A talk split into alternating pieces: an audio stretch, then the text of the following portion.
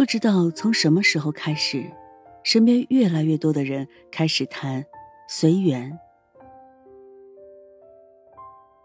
如果说前面的忍字大法是直截了当的阉割自己的力量，那么用淡漠超然的态度，或者宗教理论来美化自己对承担生命责任的逃离，是相当不错的选择。不知道自己要什么，似乎什么也不想要。如果需要做决定，他们就会希望从外面得到答案。可以从父母、朋友等那里得到答案，似乎只要那个主意不是自己拿的，就会比较靠谱。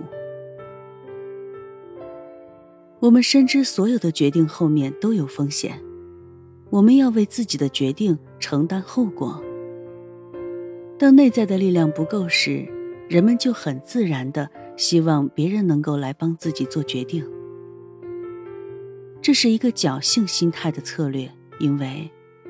让外力来为自己做决定时，我们是可以避开那些在做决策的过程中看到的自己的无力感以及内心的空洞。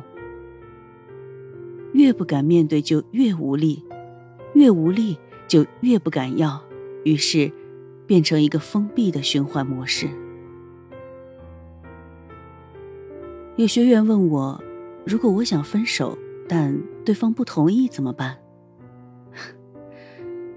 请允许我先笑一会儿。你分手还需要征得对方的同意，对方不同意，这手就分不成了。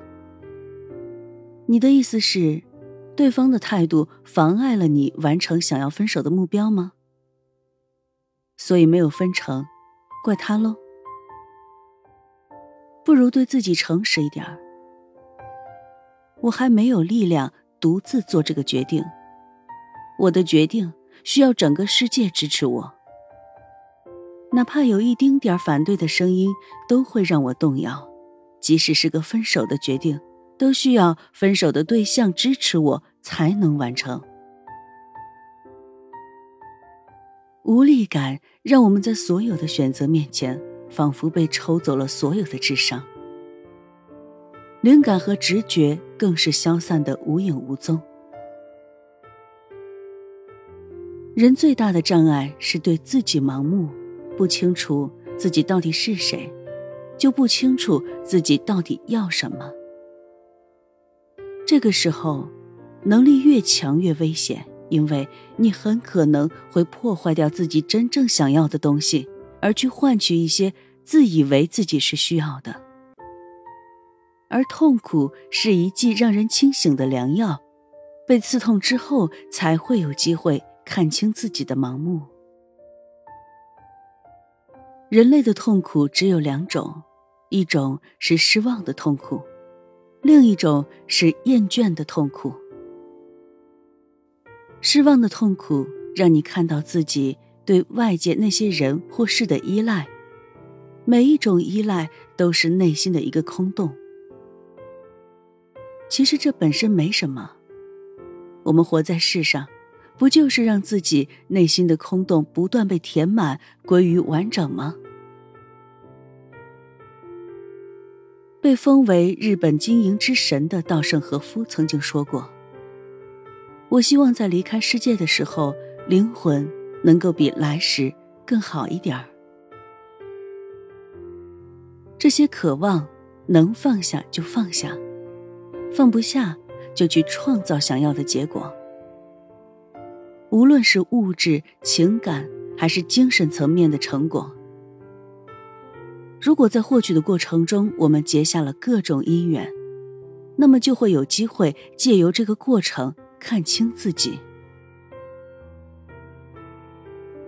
求而不得是一种很重要的提醒，让我们看到自己在智慧、能力、慈悲、性格完整性上的缺失。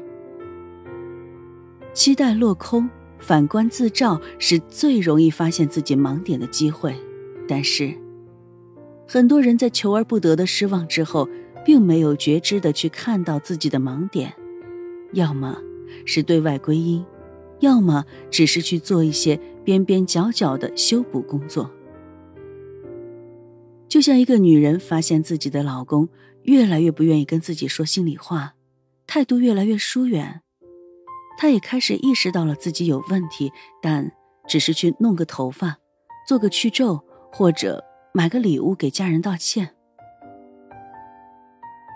这种行为层面或者形式层面上的变化，也许在短时间内可以起到一点点细微的作用，但只要不能深刻的意识到自身人格模式上的问题，就无法长久切实的得到他想要的关系。而一个人看不到自己内心底层的自卑和无力，只靠名牌服饰或者美容技术来包装自己。短时间内感觉自己心里好像有底了一点儿，但很快对自己的怀疑或是对未来的慌张，就会更加凶猛的卷土重来了。